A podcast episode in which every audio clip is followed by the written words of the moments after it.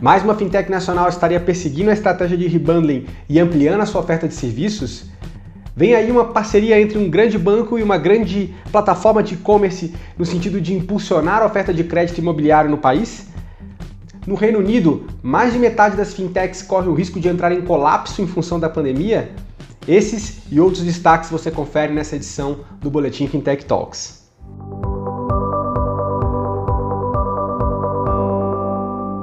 Olá pessoal, meu nome é Bruno Diniz e esse é o Boletim Fintech Talks, onde trazemos as principais notícias que aconteceram no segmento fintech no Brasil e no mundo e trazemos um pouco da nossa análise aqui para que você possa compreender melhor esses fatos e a começar a semana bem informado. Para começar, a gente vai falar de investimentos e operações de M&A que aconteceram no segmento. Bom, a gente teve aí é, um, um fato bem relevante que foi o investimento que a Fitbank que é um player de infraestrutura é, que presta um serviço de banking as a service para outros players e também fintechs e também startups de outros segmentos, que recebeu um aporte do banco JP Morgan.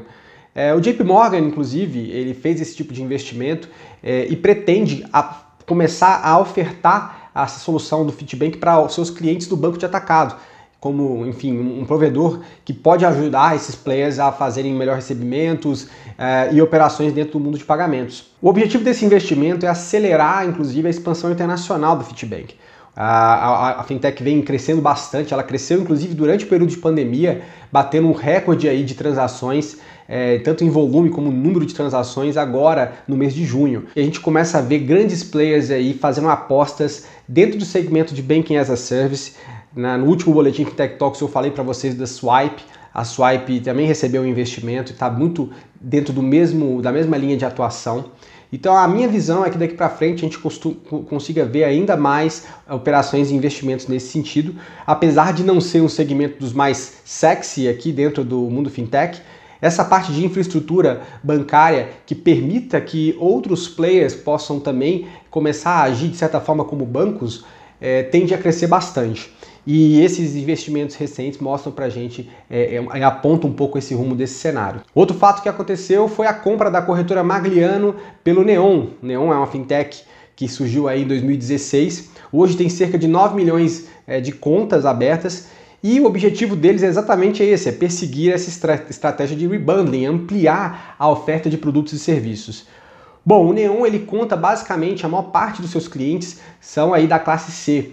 Então, a ideia mesmo desse tipo de, de aquisição agora é passar a ofertar produtos específicos e voltados bastante para esse tipo de segmento e dar um impulso maior aí nas ofertas do Neon, que já tem outros produtos, como cartão de crédito e conta é, corrente. A partir daí, a ideia é que a gente costuma, consiga ver é, uma disputa mais acirrada dentro do segmento de neobanking graças a esse movimento. Vale lembrar, pessoal, que a Magliano, na verdade, é, foram compradas aí a licença de operação dessa corretora, porque a carteira comercial dela já tinha sido vendida para a Guide, uma outra corretora, é, alguns anos para trás. O Neon também já tinha feito uma aquisição em 2019 da Mei Fácil, que é uma fintech focada aí no segmento de microempreendedores individuais. Agora, além do braço de microempreendedores individuais, né, mais voltado para PJ, a gente tem também essa nova visão e esse novo caminho que está sendo aberto dentro do segmento de pessoa física. Fica claro, como eu já tinha falado em outras edições de Boletim Fintech Talks, que agora nós vamos ver uma aceleração dessas estratégias, desses movimentos de rebundling, que nada mais é do que as fintechs que começaram muito nichadas no começo, bem no início da fundação delas, agora ampliando e tornando cada vez mais indistinguíveis dos bancos aos olhos dos seus clientes. Então, acredito que a gente ainda vai ver outros movimentos nesse sentido muito em breve. Agora vamos falar de alguns movimentos que estão acontecendo de parceria no setor.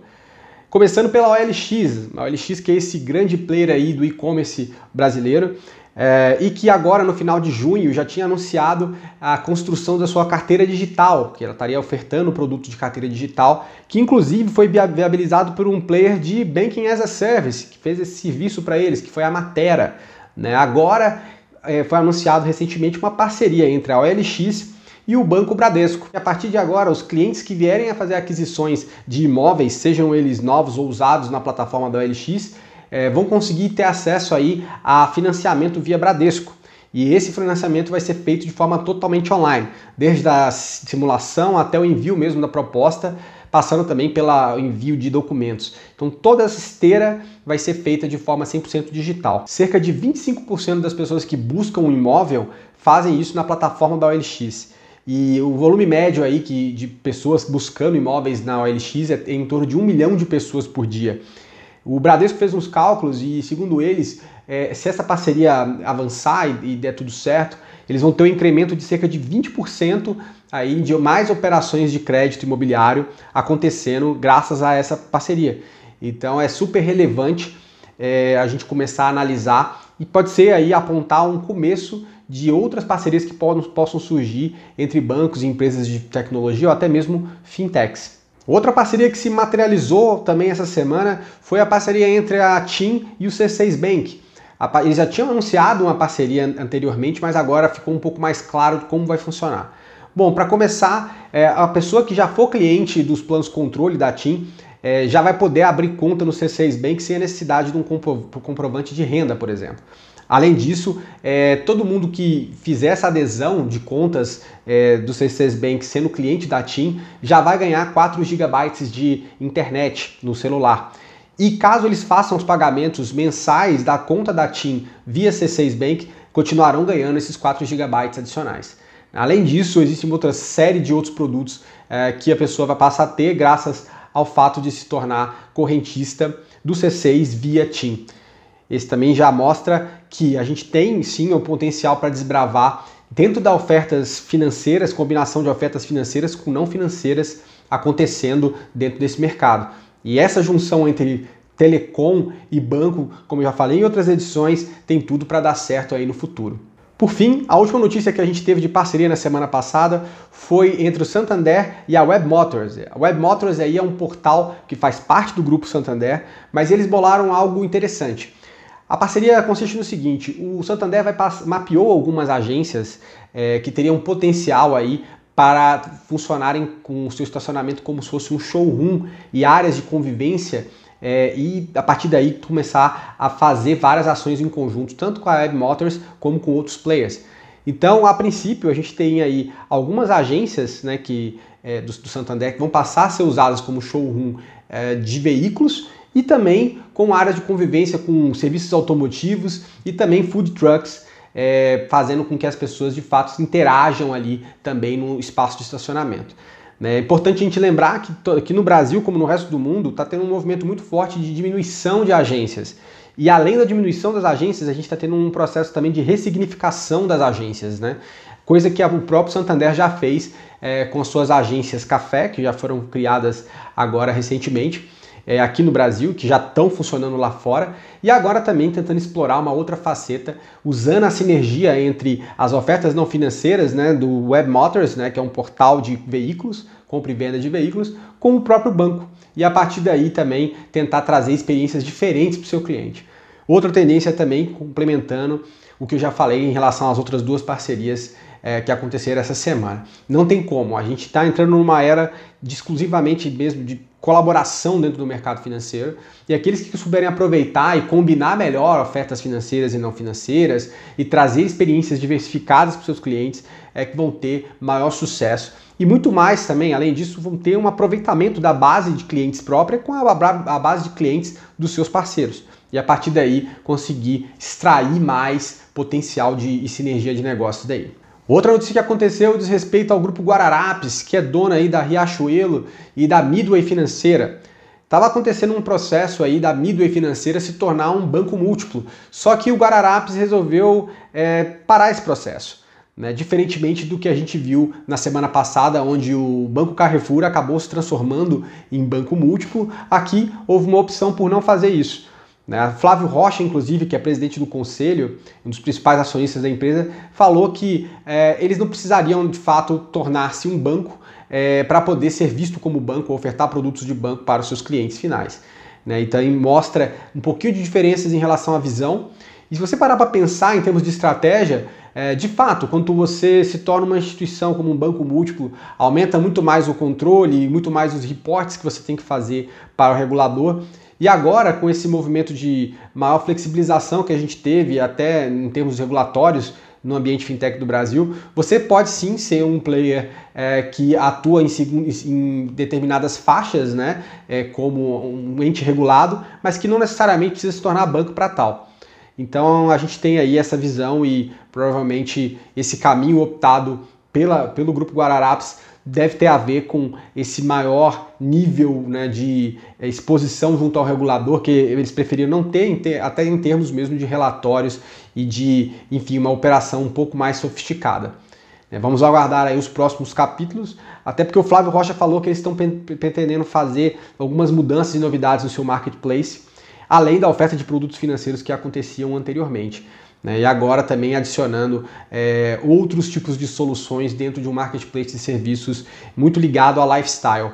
Então tem aí bastante água para passar debaixo dessa ponte. Fechando os destaques aqui do Brasil, a gente tem uma notícia muito legal que vem do Sebrae São Paulo. Bom, o Sebrae São Paulo ele fechou uma parceria com duas fintechs para poder operacionalizar um programa de crédito aí com taxas e condições mais atrativas para pequenas e médias empresas. Nesse programa foram escolhidas duas fintechs, né, a Bis Capital e a Nexus.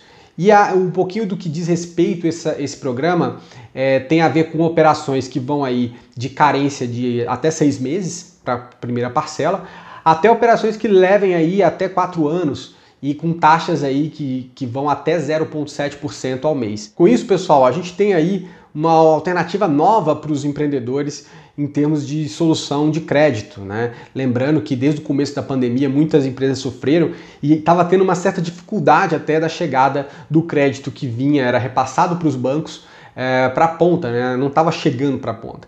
E esse tipo de movimento é um movimento que já acontece em outras partes do mundo e utilização de fintechs para tentar otimizar e trazer mesmo é, crédito e ajuda, né, esse crédito subsidiado é, na ponta, ela é super importante, é, ainda mais num contexto como esse. Eu costumo dizer que na crise de 2008 que a gente passou, que foi uma crise é, mais financeira do que a que a gente tem hoje, que é financeira e de saúde, é, a gente não tinha as fintechs nesse grau de maturidade. Hoje a gente tem as fintechs, elas estão maduras e estão aí disponíveis para poder é, fazer essa entrega com eficiência e com bastante velocidade para quem mais precisa nesse momento difícil. Então aí, bola, super bola dentro é, que o pessoal do Sebrae São Paulo conseguiu mandar junto com essa parceria com essas importantes fintechs aqui do Brasil. Agora no cenário internacional, a gente tem uma notícia para a América Latina. Foi anunciado aí que o Silicon Valley Bank é, criou um fundo de 30 milhões de dólares especificamente para Venture Debt, que é uma modalidade de operação é, que, que, financia aí startups e empresas da nova economia, né, sem a necessidade de que os fundadores abram mão da participação, ou seja, do equity deles durante esse, esse aporte. Né? Então é uma alternativa de funding muito atrativa e que surgiu lá nos Estados Unidos na década de 80, né, como uma, um instrumento a mais aí para financiar a nova economia. Né? Além, obviamente, do, do Silicon Valley Bank, tem uma empresa, um fundo chamado Partners for Growth e também o BID, que é o Banco Interamericano de Desenvolvimento, estão envolvidos aí nessa iniciativa. É muito importante, pessoal, porque aqui, à medida que o, o ecossistema brasileiro também e o latino-americano como um todo vai amadurecendo, a gente começa a abrir essas novas frentes, frentes de funding. Né? Então, assim, não, os próprios empreendedores não ficam aí só reféns de operações é, de aportes, por exemplo, de fundo de venture capital, onde a gente tem aí é, uma abertura, né, de, de pessoal acaba abrindo mão é, do equity, né, uma participação da sua empresa para conseguir receber esse investimento. Então aí a gente começa a ver instrumentos mais sofisticados e vale lembrar que é, esse tipo de operação vai estar disponível para empresas que estão numa faixa aí é, de, de Series A e Series B para frente. Né? Então esse aí é um target mais ou menos onde esse tipo de fundo está querendo atacar e espero que a gente comece a ver é, empresas, inclusive do Brasil, né, já que o fundo é da América Latina, mas também várias empresas aqui do Brasil, startups e fintechs também recebendo esse tipo de aporte. Bom, eu escrevi a respeito desse tipo de modalidade do Venture Debt é, na minha coluna do Numis, que é um portal lá da Febraban. O título é O Financiamento da Nova Economia. Então, vou deixar o link aqui no YouTube para que você quiser ler um pouco mais a respeito desse assunto. É, e se você está no Spotify também, vou deixar aqui o link para que você possa ter acesso a esse tipo de documento. Olhando agora ainda para fintechs internacionais, notícias dos Estados Unidos. A gente teve a notícia aí que o Robinhood, que é a plataforma de trading aí digital ela cresceu bastante e agora também recebeu é, mais uma fatia de uma, uma, operação aí, de um Series, Series F, que ele tinha recebido já da Sequoia em maio, agora recebeu mais 320 milhões de dólares. Bom, com isso, né, a gente já tem aí a plataforma Robinhood é, no valor de 8,6 bilhões de dólares aí, de valor de mercado, de valuation. Então a gente começa a ver que um player já está muito grande. É, ele está inclusive com mais clientes do que a Charles Schwab, que é um super, é, uma corretora bem expressiva nos Estados Unidos, enquanto a Charles Schwab tem 12,7 milhões de clientes, a gente tem aí a Robinhood com 13 milhões de clientes, sendo que só nesse último, nesse, nesse primeiro semestre a gente já teve aí uma, um acréscimo de 3 milhões de clientes dentro da base deles, né? Até mesmo em função da pandemia, que uma boa parte desses clientes são pessoas mais jovens e que estão fazendo seu primeiro trade e que agora, durante o período da pandemia, acabaram é, ficando mais em casa e estão ali usando a plataforma bastante. E que é uma plataforma que é bastante gamificada, então caiu muito no gosto do pessoal é, mais jovem, né? Então, assim, agora a gente começa a ver uma, uma, um uso muito frequente da Robinhood. Ainda nos Estados Unidos, a gente teve notícia que a SoFi, que é um dos principais players aí de crédito alternativo, ela está retomando seus planos para tirar uma licença de banco.